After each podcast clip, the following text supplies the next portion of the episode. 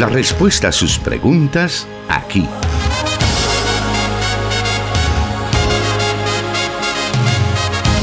En Solución Bíblica.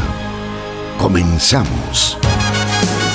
Estamos en un martes donde tenemos la oportunidad de llegar a usted con el programa Solución Bíblica. Siempre para nosotros es un enorme privilegio estarle acompañando a través de las emisoras de Corporación Cristiana de Radio y Televisión, Restauración 100.5 FM, 540 AM La Estación de la Palabra, 1450 Restauración San Miguel y desde donde se está generando esta transmisión, Plenitud Radio 98.1 FM para Santa Ana, Sonsonate y Aguachapán.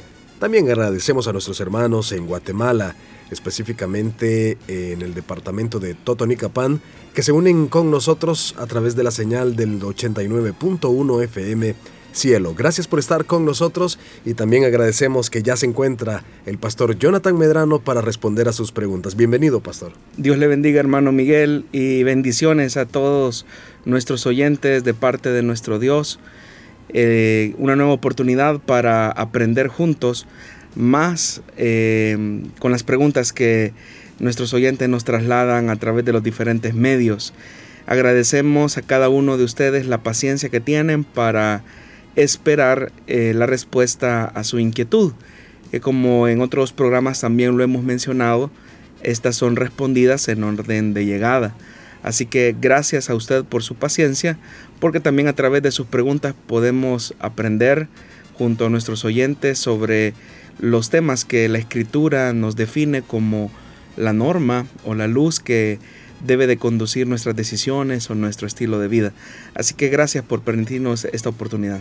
Y siempre le motivamos para que usted pueda enviarnos esas preguntas. No se quede con la duda si está estudiando algún libro de la Biblia, si a sus manos también ha llegado alguna literatura cristiana y usted desea contrastar lo que está leyendo o incluso lo que está oyendo en las redes sociales acerca de diferentes temas y desea contrastarlo con las Sagradas Escrituras, para eso está este programa, para que podamos disipar todas nuestras dudas y así juntos aprender lo que la palabra de Dios dice a nuestras vidas y también qué es lo que dice en este tiempo donde las cosas a veces tienden a torcerse un poco. Pero para eso está la escritura, para que permanezcamos siempre en la verdad. Vamos a irnos a la primera pregunta para esta tarde y nos dice así. Dios les bendiga hermanos, tengo una inquietud con respecto al bautismo en agua. Si alguien se bautizó solo en el nombre de Jesús, ¿debería bautizarse nuevamente en el nombre del Padre, del Hijo y del Espíritu Santo? Bueno, en otros programas hemos hablado ampliamente acerca de lo que simboliza el bautismo en agua y cuáles son las implicaciones em, didácticas, digámoslo así, de lo que eh, implica entender o comprender esta enseñanza. Es importante que nosotros veamos que la ceremonia del bautismo es una ordenanza, un mandamiento que el Señor Jesús eh, estipuló como parte de los elementos que integran lo que conocemos como la Gran Comisión que se encuentra en el Evangelio de Mateo capítulo 28, versículos del 19 al 20, donde Jesús dijo que por tanto debíamos de ir y hacer discípulos de todas las naciones, bautizándolos en el nombre del Padre, del Hijo y del Espíritu Santo. Significa entonces que una persona que se identifica como verdadero discípulo de Jesús es aquel que reconoce su señorío, reconoce la mediación salvadora que se opera por medio de Jesús y por lo tanto como una respuesta de identificación a esa acción de ser discípulo se bautiza y lo hace en el nombre del Padre, del Hijo y del Espíritu Santo. Eso es porque así lo enseñó el Señor, el Señor Jesús. Siendo que este es el enfoque adecuado que debemos de tener acerca del bautismo, cualquier otra forma de bautismo que no sea el que el Señor Jesús instituyó o enseñó, es simplemente una ceremonia que carece de valor quienes se bautizan en realidad bajo esta fórmula en el nombre de Jesús hacen una apreciación inadecuada y alejada de la verdad escritural. Por eso es que comencé mencionando este pasaje de como punto de partida que se encuentra en lo que se conoce como la Gran Comisión. Quienes bautizan en el nombre de Jesús le dan un valor al bautismo que la Biblia no le concede, porque la salvación solamente se encuentra por medio de la gracia operada y ofrecida a través de Jesús. Eso es lo que también el escritor señala cuando dice, por gracia ustedes son salvos. Es decir, que no hay ninguna obra humana o ceremonia que nosotros podamos hacer que sume, garantice u obtenga la salvación que gratuitamente el Señor da a todos aquellos que ponen su confianza completa en lo que Él hizo como ofrenda perfecta de mediación ante el Padre. El bautismo tiene su lugar, pero, es, pero adjudicarle un valor que la Biblia no le otorga, como lo hacen quienes se bautizan en el nombre de Jesús, es ir en contra del contenido escritural de la palabra. Por eso es que es importante entender esto.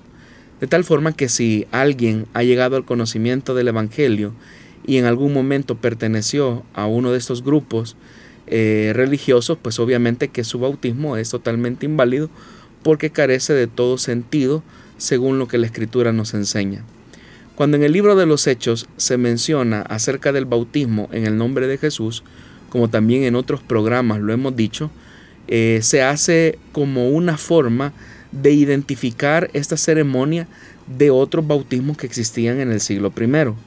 La idea del bautismo no es una idea, vamos a decirlo, original o exclusiva del cristianismo.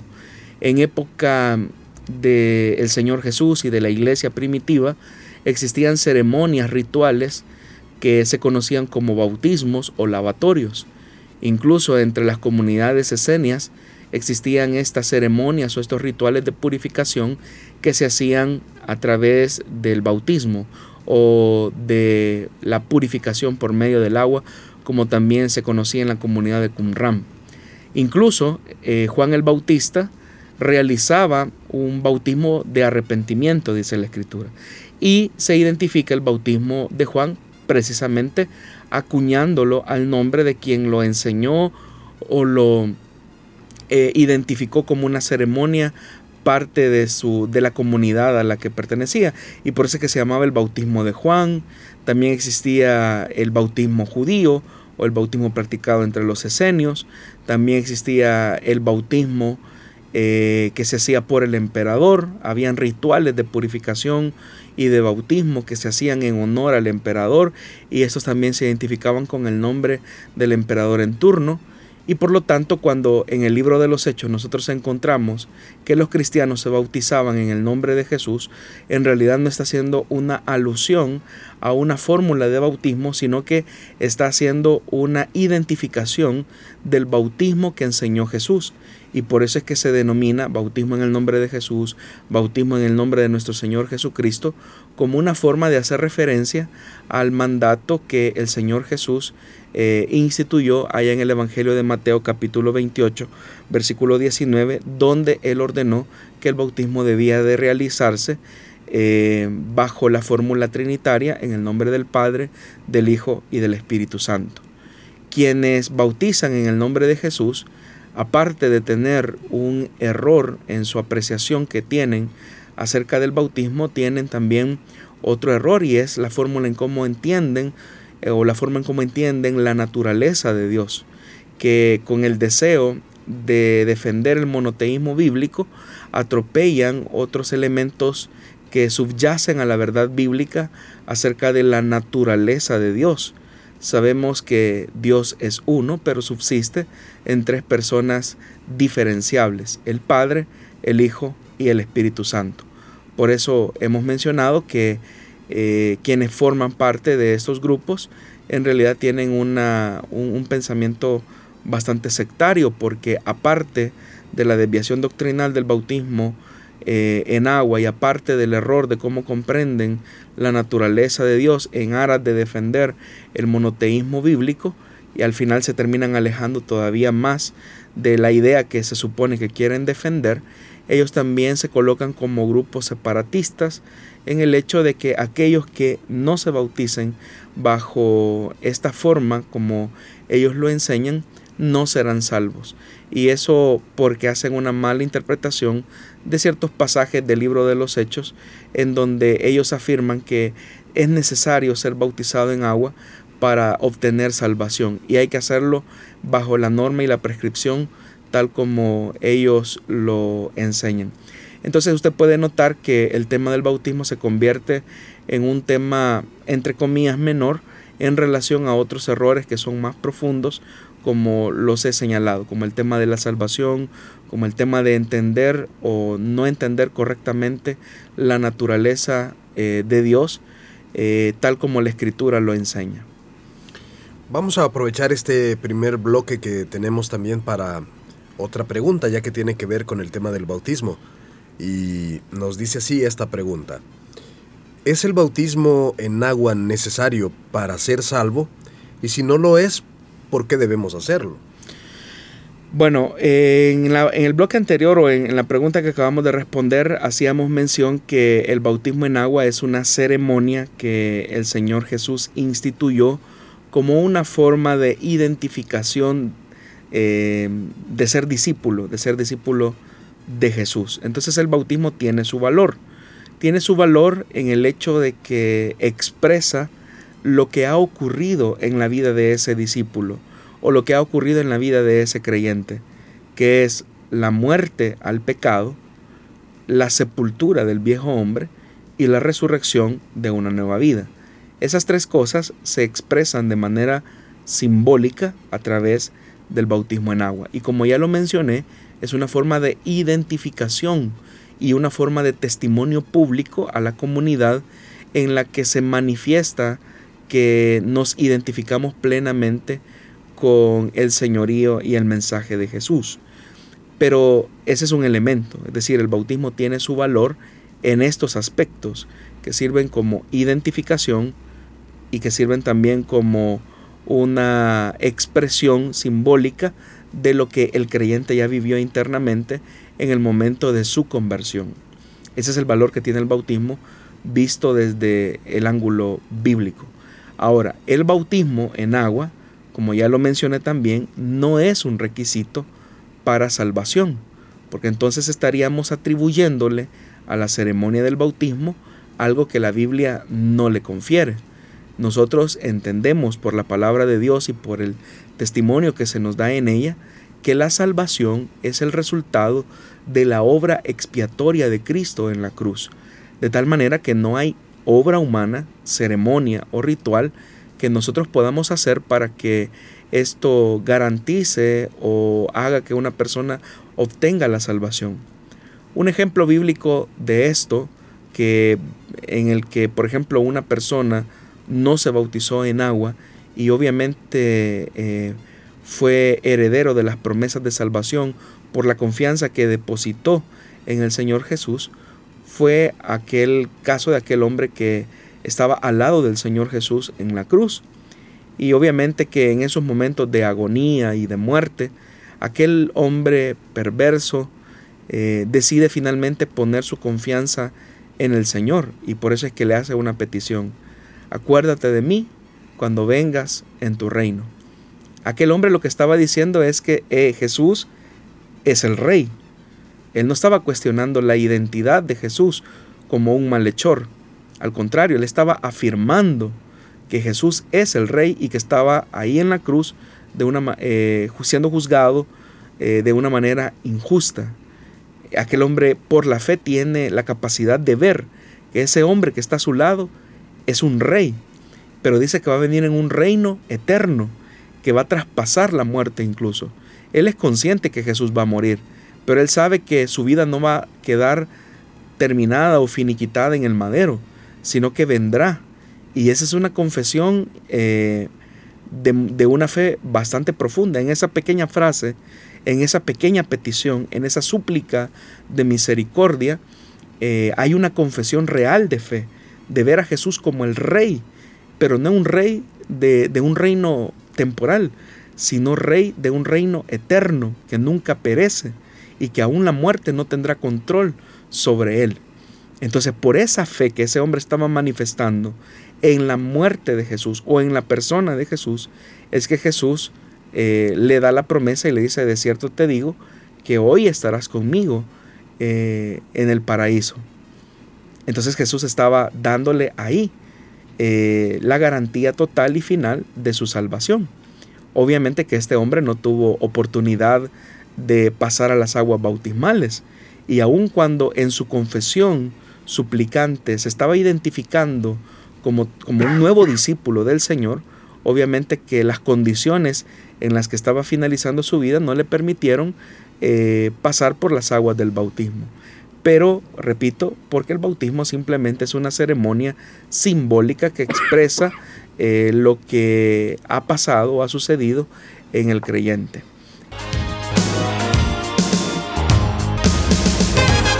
Transmitiendo solución bíblica para El Salvador y el mundo.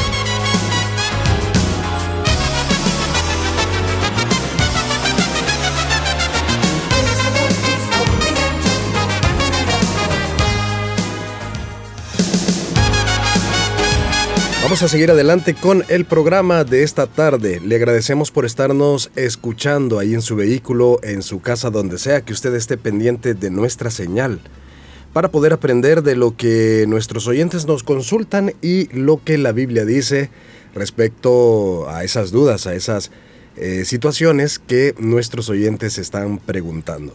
Vamos a irnos a la siguiente, que es un planteamiento que nos hace uno de nuestros oyentes y nos dice así. Mi hijo tiene seis años y hace preguntas como cualquier niño de su edad. Entre las preguntas que hace, me dice si las personas malas irán al infierno. Tanto, o más bien trato de responderle con el ejemplo del rico y Lázaro. Pero mi esposo me dice que Jesús nunca habló del infierno en ese relato, que según él es una parábola o metáfora. Para mi esposo, es la interpretación de la religión la que le pone el miedo a ese relato, y que muchos están en la iglesia por una relación de miedo, no por amor real a Cristo, y que por lo tanto nosotros como padres solo debemos enseñarle filosofía, y ética a nuestro hijo. ¿Es correcta su interpretación? ¿Cómo debería de actuar como madre? Bueno, yo creo que uno de los temas más importantes en el elemento de la educación hacia nuestros hijos es que siempre hablemos con la verdad. Y la verdad parte de nuestra convicción y de la fe que nosotros tenemos en las escrituras y en el testimonio que ellas reflejan. Obviamente que como usted bien nos señala, su niño está en una etapa de aprendizaje y por lo tanto esas y otras preguntas tendrán que ser eh, respondidas adecuadamente, objetivamente, pero también contextualmente. Es decir, que respondan al contexto y a la realidad y a la comprensión que eh, el niño está viviendo. Entonces, eh, en el momento en el que él hace esa pregunta, ¿verdad? De que si los malos tendrán una consecuencia, eso ya habla del despertar de la conciencia de él en el que ya se está estableciendo la verdad que todos los hechos, sean buenos o malos, tarde o temprano tienen una consecuencia en esta vida o en la vida venidera. Eso eh, responde mucho a la conciencia que, como repito, comienza a despertarse en el, en el hecho de que hay dos esferas, una buena y una mala. Una en la que los actos bondadosos tendrán su recompensa y otra en la que los, los hechos perversos o las acciones opuestas a la verdad de Dios también tendrán su retribución. Y creo que cuando usted ajusta eh, o enseña o transmite la palabra de Dios eh, utilizando la historia, no la parábola, la historia de el rico y Lázaro, ajustándolo a la edad y a la comprensión de su hijo, pues hace bien, eh, hace muy bien. Ahora, ¿por qué he enfatizado que esto no es una parábola, sino que es una historia real?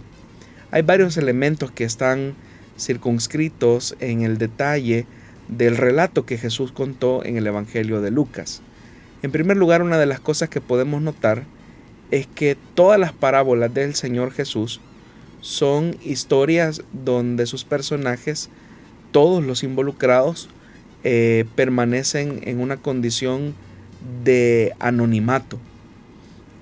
Nosotros podemos ver que en la historia del rico y Lázaro se omite la identidad del rico por su condición eh, vergonzosa en la que termina, pero se exalta o se elogia eh, la, la, retribución que se le da a Lázaro en la vida venidera, eh, específicamente en el seno de Abraham. Entonces usted puede notar que, por ejemplo, en este relato claramente se identifica al, a Lázaro eh, y se le da el nombre. Algunos pues también han mencionado que Lázaro era un nombre común. en el siglo I había muchos nombres que eran bastante comunes, como el mismo nombre de Jesús era un nombre común, eh, el nombre de Juan era un nombre común, el nombre Pedro eran nombres comunes en esa época, Judas también era un nombre común, entonces uno no puede eh, mencionar o decir que eran nombres alegóricos, porque en realidad Lázaro era un nombre común, al igual que eh, estos nombres que, que he mencionado. Pero nadie va a negar, por ejemplo, la historicidad de los discípulos del Señor o de Jesús mismo. Otras características más hacen de este relato no una parábola, sino eh, un hecho real, un hecho concreto que Jesús quiere demostrar. Entonces, por esos elementos eh, son a los que me refería, que dependiendo de nuestra convicción cristiana y de la verdad a la que lleguemos, eh, obviamente que nosotros vamos a, caminar bajo ese, bajo ese sendero o vamos a andar sobre ese camino. En el relato del rico y Lázaro es verdad que no se está hablando acerca del infierno, eso es, cierto. De lo que se está hablando ahí es de otro, de otro escenario que se identifica ahí como eh, el Hades y que en un momento pues estaba circunscrito también con el seno de Abraham, pero que obviamente que cuando el Señor Jesús muere y resucita, hay una realidad que acontece eh, en, ese, en ese espacio físico concreto. Pero lo que el relato eh, de Lucas quiere enfatizar, más allá de la realidad de las condiciones que una persona tiene que vivir cuando se aleja o cuando decide vivir eh, su vida eh, lejos de la soberanía y de la voluntad eh, y del señorío de, Cristo o, de Dios en la vida, lo que el texto quiere reflejar es cómo las personas que aparentemente no tienen una retribución en esta vida, la tendrán en la vida, en la vida venidera. Porque eso es lo que se contempla ahí. Lo que se contempla ahí en el plano espacial físico y humano es que el rico murió bien. O sea, el rico murió en opulencia, en riqueza, eh, murió eh, con todas las condiciones em, de lujo. Y uno podría decir, bueno, no tuvo ningún mal, al contrario, terminó bien sus días. Y Lázaro, por ejemplo, eh, murió en una condición de pobreza y murió en su miseria. Entonces, cuando uno ve la vida en el plano físico, temporal, pues uno dice, bueno, el rico murió siendo rico y el pobre murió siendo pobre. Eh, el rico murió siendo mezquino y no le pasó nada. Y el pobre anheló eh, tener alguna bendición material, eh, física, mientras vivía, pero nunca la tuvo, sino que murió mendigando. Entonces, cuando uno hace una lectura y solamente se limita al espacio físico, pues uno diría, bueno, qué injusta es la vida. Pero precisamente la enseñanza de Jesús en esa historia es que la vida no termina con la muerte, sino que hay una realidad más allá de la vida temporal en la que hoy por hoy nos toca vivir. Y es una realidad eterna. Y es una realidad donde cada quien va a recibir lo que hizo acá en la tierra, lo que vivió, las convicciones que tuvo mientras estuvo acá en la tierra. Y ahí los papeles se invierten, porque resulta ser que el hombre rico, después de tener opulencia, lujos, derroche, ahora le toca mendigar una, una poca de agua, le toca mendigar lo más mínimo, en tanto que Lázaro eh, está siendo consolado por el, por el padre de la fe, que es Abraham. Eh, Lázaro está recibiendo sus bienes, eh, bienes que son el resultado de las convicciones que seguramente este hombre tuvo en vida. Entonces el relato lo que quiere especificar es que las cosas no terminan con, la vida física, eh, sino que va más allá, va más allá de las verdades profundas de la palabra que señalan que hay una eternidad a la que el hombre se va a enfrentar. Y yo creo que esos elementos usted bien puede ir instruyendo a su niño de seis años, que hay una eternidad que nos espera. Entiendo la postura de su esposo en el sentido, cuando él dice que muchas veces hay personas que han creado una relación em, sobre la base del miedo, sobre la base del terror. y precisamente la fe no se trata que las personas vengan a Jesús por miedo o por terror o por conveniencia. La idea de Dios de revelar a su Hijo es que podamos tener una relación directa con Él, una relación de padres e hijos, no una relación en la que exista o la que prime el terror, el miedo o la desconfianza. Por eso es que también la carta a los hebreos, hablando acerca de este tema, nos dice o nos invita a que nos acerquemos confiadamente al trono de la gracia, y acercarnos confiadamente implica que nos acerquemos sin ningún temor, porque ahora el camino está completamente libre frente a nosotros para que podamos tener una relación no sobre la base del miedo, sino una relación de amigos, una relación de padres e hijos, una relación en la que prima el amor por encima del temor. Y yo creo que si usted enfatiza a su hijo pequeño, eh, el propósito por el cual Dios le creó a él, el amor porque lo trajo a este mundo y las bendiciones que quiere darle, otorgarle en la vida eterna, creo que son elementos fundamentales que lo van a llevar o lo van a conducir a él a la fe.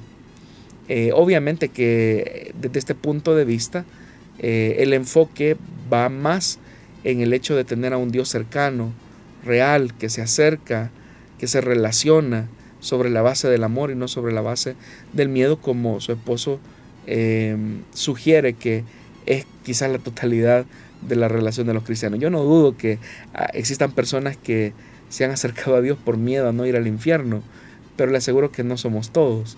Eh, creo que cuando hemos tenido un encuentro real con el Hijo de Dios, nuestro mayor anhelo es poder profundizar en esa relación que nos constituye en sus amigos, al punto que Jesús dijo, ya no los llamo siervos, sino amigos.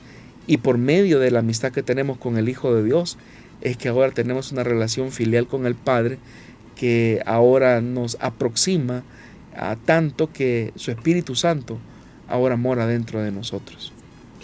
Tal vez tomando un poco de esta pregunta, eh, ¿cómo pueden los padres cristianos eh, inculcarles tanto los valores cristianos, pero sobre todo el que ellos puedan llegar a tener un encuentro personal con Jesús. ¿Existen algunas maneras prácticas de, poder eh, guiar a sus hijos, ya sean estos niños o adolescentes?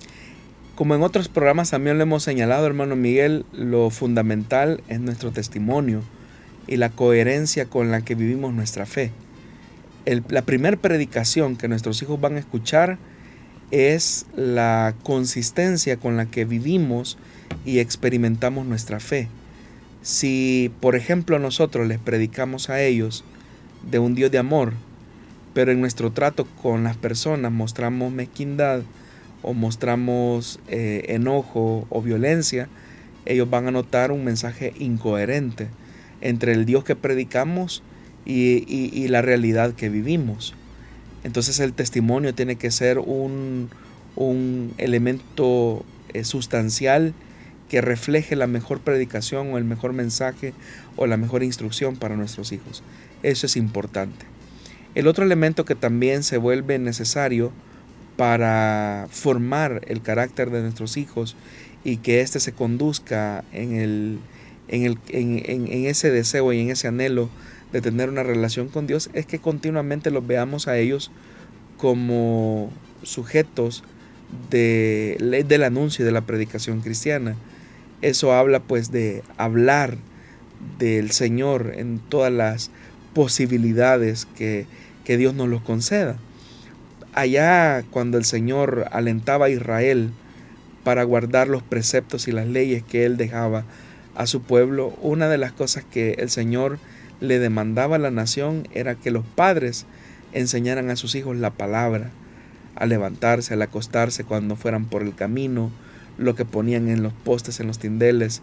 Es decir, que hubiese un entorno bíblico, un entorno escritural alrededor de la formación de la conducta, de los valores eh, de los hijos, porque eso lo que iba a hacer era garantizar la estabilidad y la salud de la nación eh, en la medida en que estas generaciones comenzaran a posicionarse en los lugares estratégicos dentro de la vida nacional y obviamente que dentro de sus familias. Lo mismo nosotros, si como padres queremos garantizar una salud espiritual en medio de nuestra sociedad, el primer cultivo que debemos de, velar son eh, los que se refieren a la crianza de nuestros hijos y la forma en cómo debemos de hacerlo es amparado al testimonio de las escrituras. Es un diálogo permanente de la palabra que obviamente nace de nuestra convicción y de nuestra fe en el Hijo de Dios. Cuando ese entorno es coherente, es decir, cuando el testimonio de la palabra va sustentado con el testimonio y la coherencia de la conducta de los padres, de la familia, eso hace que ese niño sea más propenso a tener un encuentro con el Señor a una corta edad. Se ha demostrado que la niñez y la adolescencia son terrenos fértiles donde la palabra de Dios puede ser sembrada. Pero es importante combinar ambos elementos. El elemento fundamental del testimonio y de la convicción cristiana que se refleja y se hace acompañar de la predicación de la palabra. Esa estimulación compartida va despertando en ellos la realidad de, un Dios que, vive con nosotros, que habita con nosotros, que convive con nosotros y obviamente que el interés de nuestros hijos eh, se comenzará a traducir en un anhelo por conocerlo también a Él. Cuando ya existe una situación, y es una preocupación a lo mejor de todos los padres, pero cuando ya existe la situación que los hijos, sobre todo los adolescentes, ya no quieren acompañar a los papás a la, a la iglesia y ellos pues ya de alguna manera argumentan el por qué. ¿Qué deben hacer los padres? Bueno, usted acaba de señalar otro, otro desafío al que los padres se enfrentan, especialmente cuando llegan a la adolescencia. Es decir, en la etapa de niñez, nuestros hijos aceptaban todo lo que nosotros les dijéramos. Bastaba simplemente nuestra palabra para determinar las acciones de ellos. Entonces, se hace, eso, se hace esto y, se hacía, ¿verdad? Nuestros hijos acataban. Pero al llegar a la adolescencia, ellos tratan la manera de encontrar una razón o un por qué hacemos lo que hacemos. Y llegando a esa edad no es suficiente solamente decirle porque yo lo digo. Eh, o porque lo tienes que hacer, porque soy tu padre. En el fondo puede ser que más que una rebeldía, nuestros hijos en realidad están tratando la manera de, construir argumentos porque esos argumentos de alguna manera logran responder a las preguntas de su identidad. Es decir, en la adolescencia los jóvenes están en búsqueda de identidad, de aceptación, de comunión. Entonces, la pregunta es cómo la iglesia encaja con esas preguntas de identidad, con esas preguntas de aceptación o con ese sentido de comunidad. Si yo simplemente eh, declaro y digo, es que tienes que ir a la iglesia porque yo lo digo, eso no puede ser que su hijo vaya y a lo mejor no vaya de la mejor forma. Pero cuando usted establece la necesidad que Dios quiere tener una relación con ellos, que Dios busca eh, y anhela tener una comunión con ellos y que eso se expresa por medio de la comunión que tenemos con, los, con otros jóvenes, con otros hermanos de la iglesia y que de alguna manera eso también va fortaleciendo nuestra fe y nuestra identidad en Dios, eh, estos elementos de alguna manera van eh, despertando también la conciencia y la identidad de ellos en relación a su fe. por eso es que se vuelve importante o necesario eh, mantener un diálogo. Ahora, eh, yo tengo una eh, opinión muy personal, y es eso, una opinión muy personal, y es que mientras nuestros hijos vivan bajo nuestro techo y coman en nuestra mesa, ellos deben de asistir a la iglesia. creo que en alguna de esas oportunidades Dios va a obrar o va a tratar con ellos. Nosotros podemos explicarles, darles estos e, estas, eh, esos argumentos, tratar la manera de, entablar un diálogo con ellos. Pero al final eh, también hay un tema de autoridad en el que, hijo, eh, yo creo que por tu, yo deseo tu bien, anhelo que tengas un encuentro con el Señor y mientras vivas con nosotros vas a tener que acompañarnos a la iglesia, porque es mi responsabilidad como padre llevarte a la iglesia. Sé que algunos eh, van a diferir de lo que estoy diciendo. Algunos van a decir, no, no es correcto obligar a nuestros hijos a ir a la iglesia, porque ¿qué preferimos? Que eh, lo hagan, eh, vean a Dios como un enemigo o, y, lo rechacen al, estarlo obligando. Y yo no estoy hablando de, utilizar medidas violentas, ¿verdad? para hacer que nuestros hijos vayan a la congregación. Estoy hablando del hecho de que también hay un principio de, de autoridad, ¿verdad? Mientras vivas en nuestra casa, hijo, eh, te pido por favor que nos acompañes, porque es nuestra fe, eh, acompáñanos en nuestra forma de expresar nuestra gratitud a Dios. Así que te pido que nos acompañes. Eh, después puede ser que nuestros hijos se suban al vehículo o al autobús de mala gana, no quieran ir, y probablemente quizás hasta nos hagan hasta una rabieta, no lo sé.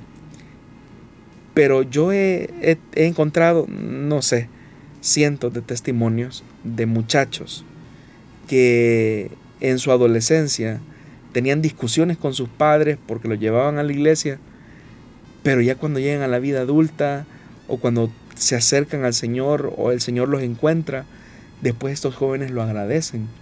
Yo recuerdo eh, el caso de un muchacho que específicamente era renuente para ir a la iglesia, pero la mamá le dijo, mientras usted viva en mi casa, usted me acompaña a la iglesia.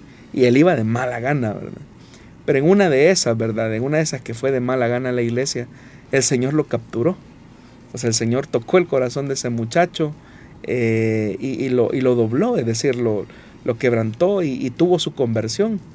Y hoy él ya es un hombre adulto y, cuando platica eh, conmigo me dice, yo agradezco a mi mamá que me obligó a ir a la iglesia, porque si no hubiese sido por esa, por esa eh, fuerza que, con, y determinación con la que me insistía que fuéramos a la congregación, yo no hubiese tenido un encuentro con el Señor, o quizás lo hubiese tenido mucho tiempo después, pero seguramente bajo muchas heridas o muchos tropiezos, entonces e, e, él, lo agradece. Y así he encontrado muchos jóvenes que hoy por hoy eh, agradecen que sus padres los llevaban a la iglesia.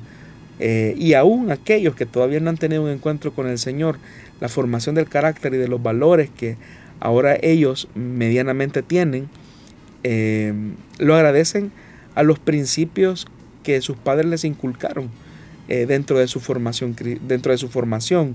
Tal vez no han tenido, repito, un encuentro con el Señor, pero la semilla de la palabra ha quedado sembrada. Entonces por eso menciono es una eh, opinión muy personal. Pero qué bueno que podemos tener luz en este asunto porque a lo mejor es una situación que algunos de nuestros oyentes están atravesando y que podemos tener esa oportunidad de inspirarnos y de seguir adelante con ese esfuerzo y con esa batalla para que nuestros hijos puedan ser guiados por la luz de nuestro Señor. Vamos a hacer una breve pausa y volvemos con más. Tenemos tiempo aún para varias preguntas más.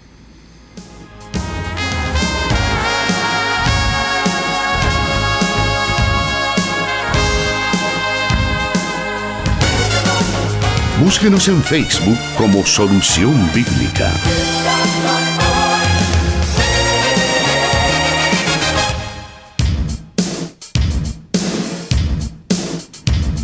Agradecemos a nuestros oyentes que están pendientes de nosotros también a través de las redes sociales. Estamos en la transmisión de Facebook Live. Por ese medio estamos transmitiendo a través de la página de Solución Bíblica, Plenitud Radio y Misión Cristiana Elim Santa Ana. Estamos viendo sus comentarios, respondemos a ellos. Le invitamos para que siga conectado con nosotros. Por cuestiones de tiempo vamos a continuar y vamos a irnos a la siguiente pregunta para poder escuchar eh, la respectiva eh, respuesta. Y esta pregunta también tiene que ver respecto a la instrucción de los niños y dice así, ¿se puede confundir a un niño si se lleva a una iglesia evangélica pero estudia en un centro católico? Bueno, durante muchas décadas, ¿verdad? Los, las instituciones o los colegios de formación o, de identificación eh, y formación católica pues han gozado de mucho prestigio por la disciplina académica que, existe en ellos. Es algo que, se debe de reconocer. Y por, lo, por, esa, por ese elemento de disciplina eh, académica que existe en, estos, en estas instituciones o en estos colegios, es que algunos padres eh, creyentes deciden enviar a sus hijos a dichas instituciones. Y eso está muy bien, porque simplemente se está enviando a sus hijos a un tema de formación académica que obviamente que si se puede brindar una, buena educación, eh, se puede eh, y se puede costear, porque en la educación en nuestro país es un privilegio, pues enhorabuena. Entonces, pero entra un elemento de conciencia en los padres con respecto a que, pues obviamente que estos niños, estas niñas van a estar expuestos a, a enseñanzas, eh, que difieren obviamente de su fe. Ahí nuevamente donde es necesaria la actitud y el acompañamiento de los padres para ir orientando y afirmando la fe eh, en su hijo, pero también el respeto por otras personas que tienen otra confesión de fe distinta a la nuestra. La convivencia que exista en esos elementos de formación y acompañamiento, pero también de respeto a la creencia de otras personas, que no significa aceptación, o sea, cree, el respeto no es aceptar lo que otras personas dicen, sino eh, dar una consideración a la persona como personas, es lo que también va educando y va formando a nuestros hijos en cómo ellos se deben de relacionar con, con otras personas, porque al, al final eh, vivimos en un mundo que como cristianos eh, somos llamados a tener este tipo de vinculación o de relación. Pero, repito, es importante que los padres den ese acompañamiento y también provean eh, una condición de tolerancia hacia los demás, es decir, donde exista un respeto hacia la identidad de otras personas. Muy bien, vamos a irnos a otra pregunta también que tenemos por acá por parte de nuestra audiencia y dice así, ¿qué significa que Cristo fue... La siguiente pregunta que tenemos en realidad para, para a continuación de la anterior es esta. Tengo una pregunta. ¿Fue Samuel quien se apareció a Saúl cuando este rey consultó a la adivina de Endor? Bueno, esa es una pregunta de las más antigua, ¿verdad?, del programa. Eh, y hemos respondido en muchas ocasiones, en muchos episodios, esta misma pregunta. No, no fue Samuel el que se apareció a, a Saúl cuando éste fue a consultar a la pitonisa o, o la bruja de, de, Endor, ¿verdad? Eh, lo que encontramos ahí es un, un momento bastante penoso, ¿verdad? En la vida de, de Saúl, porque la Biblia dice que ya el Señor no le hablaba ni por Urín ni por Tumín. Es decir, ya tampoco el Señor le hablaba ni por visiones, ni por profetas. Eh, entonces él en su desesperación lo que hace es eh, recurrir a los servicios de una pitonisa o de una eh, encantadora o adivina. El pasaje se encuentra en el primer libro de Samuel capítulo 28 para que nosotros lo comprendamos. Y en el versículo 1 dice, por aquel tiempo los filisteos reunieron sus tropas para ir a la guerra contra Israel. Por lo tanto, Aquis le dijo a David, quiero que sepas que tú y tus hombres saldrán conmigo a la guerra. Está bien, respondió David, ya verá su majestad de lo que es capaz este siervo suyo.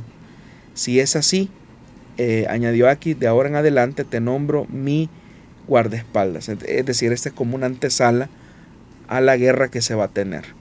Pero en el verso 3 dice, ya Samuel había muerto, todo Israel había hecho duelo por él y lo habían enterrado en Ramá, que era su propio pueblo. Saúl por su parte había expulsado del país a los adivinos y a los hechiceros. Cuando Saúl estaba en sus cabales, en obediencia a Dios, él había eh, hecho esto de expulsar a todos aquellos que practicaban em, la adivinación o la hechicería. Entonces dice la escritura eh, que Saúl, em, por esta misma razón, se sintió muy angustiado por la guerra que tenía que librar contra los filisteos y él estaba tratando la manera de ver qué podía hacer. Pero dice el versículo 6 que cuando Saúl vio al ejército filisteo le entró mucho miedo que se descorazonó por completo. Por eso consultó al Señor, pero él no le respondió ni en sueños, ni por el urín, ni por los profetas. Por eso Saúl les ordenó a sus oficiales, busquen a una divina para que yo vaya a consultarla. Pues, ah, pues hay una en Endor, le respondieron. Entonces dice la Biblia que Saúl se disfraza, se hace acompañar de dos hombres de noche y va a ver a la mujer. Y le dice, quiero que evoques a un espíritu, le pidió Saúl. Haz que se me aparezca el que yo te diga. Entonces la adivina pues hace todo lo posible por invocar eh, a ese espíritu. Entonces dice la escritura que cuando él solicitó que evocaran a Samuel, dice que cuando la mujer vio al que parecía ser como Samuel, eh, porque fue eso, eh, alguien, eh, un espíritu engañador que le va a venir a recordar lo que Saúl nunca quiso oír. Dice el versículo 12, al ver a Samuel, la mujer pegó un grito. Pero si usted es Saúl, ¿por qué me ha engañado? le reclamó. No tienes nada que temer, le dijo el rey, dime lo que has visto. Veo un espíritu que sube de la tierra respondió ella. ¿Y qué aspecto tiene? El de un anciano que sube envuelto en un manto. Al darse cuenta Saúl de que era Samuel, o sea, bajo la perspectiva de la divina y bajo la perspectiva de Saúl, este era Samuel. Y dice que el espíritu Samuel le dijo a Saúl, ¿por qué me molestas haciéndome subir? Estoy muy angustiado, respondió Saúl. Los filisteos me están atacando y Dios me ha abandonado ya no me responde ni en sueños ni por medio de profetas. Él mismo está declarando, ni por medio de los profetas Dios me habla. Y Samuel era un profeta. Y dice, por eso decidí llamarte para que me digas lo que debo de hacer. Y Samuel le, replicó, es decir, lo que él pensaba que era Samuel. Si el Señor se ha alejado de ti, se ha vuelto tu enemigo, ¿por qué me consultas a mí? El Señor ha cumplido lo que había anunciado por medio de mí. Él te ha arrebatado de las manos el reino y se lo ha dado tu compañero David. Tú no obedeciste al Señor, pues no llevaste a cabo la furia de su castigo contra los amalecitas. Por eso Él te condena hoy. El Señor te entregará a ti y a Israel en manos de los filisteos. Mañana tú y tus hijos se unirán a mí y el campamento israelita caerá en poder de los filisteos. Este fue el mensaje que le dio eh, este espíritu que estaba personificando a Samuel. Entonces, este era un espíritu engañador. Eh, obviamente que era un espíritu maligno, que lo que estaba haciendo era imitar o replicar el mensaje que ya Samuel le había dado a Saúl en época anterior, en, en un tiempo anterior. Y el que nuevamente este espíritu le dijera lo mismo que Samuel en vida le había mencionado, era un castigo directo a la obstinación y a la necedad de Saúl. Esto no nos debe de sorprender a nosotros porque Satanás en el mundo espiritual opera de la misma forma. Él siempre trata la manera de imitar las cosas de Dios para confundir y arrastrar a los hombres a la condenación eterna.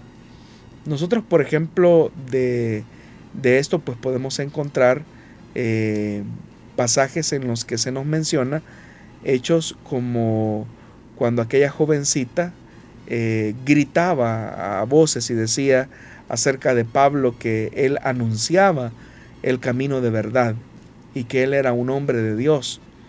Lo que la mujer, lo que la jovencita estaba diciendo, por medio de ese espíritu de adivinación, según se nos menciona en el libro de los Hechos, pues era verdad. Eh, Pablo era un hombre de Dios que anunciaba el mensaje de Dios y que por lo tanto había que prestarle atención a lo que él decía. Pero eh, debido a la, a la operación del don de discernimiento de espíritus, pues Pablo logra identificar que la exclamación de esta muchacha no era otra cosa más que la operación de un espíritu maligno de adivinación que le estaba poseyendo. Entonces, aunque lo que esta muchacha estaba diciendo era verdad, la procedencia o la fuente de dicha revelación o de dicha exclamación no era de Dios, sino que era de una fuente eh, perversa, como lo era eh, por medio de este espíritu de adivinación. Entonces, lo que aquí encontramos, volviendo nuevamente a Samuel, lo que aquí encontramos es eso, eh, la personificación de un mal espíritu que está atormentando a Saúl, recordándole el castigo que ya el Señor había determinado sobre su vida. Bueno, estamos finalizando prácticamente el programa. Siempre hay varias preguntas que quedan pendientes. Pero para eso tenemos la oportunidad, si Dios así lo permite, de podernos escuchar en dos ocasiones durante la semana, el martes, que es la emisión que estamos finalizando, y el día viernes a las 5 de la tarde, para que juntos podamos aprender lo que Dios quiere decir a nuestras vidas a través de las preguntas que usted nos envía cada semana. Pastor Jonathan, gracias por haber estado con nosotros y responder a nuestra audiencia. Muchas gracias, hermano Miguel, y gracias a los oyentes eh, que siempre nos honran con su sintonía los martes y los viernes. Este es el último programa del mes de mayo de 2023. Ya el viernes nos encontramos en un nuevo mes y el Señor no ha venido y Él nos presta la vida. Así que gracias por habernos permitido eh, ese privilegio de servirles. Será hasta entonces que Dios le bendiga.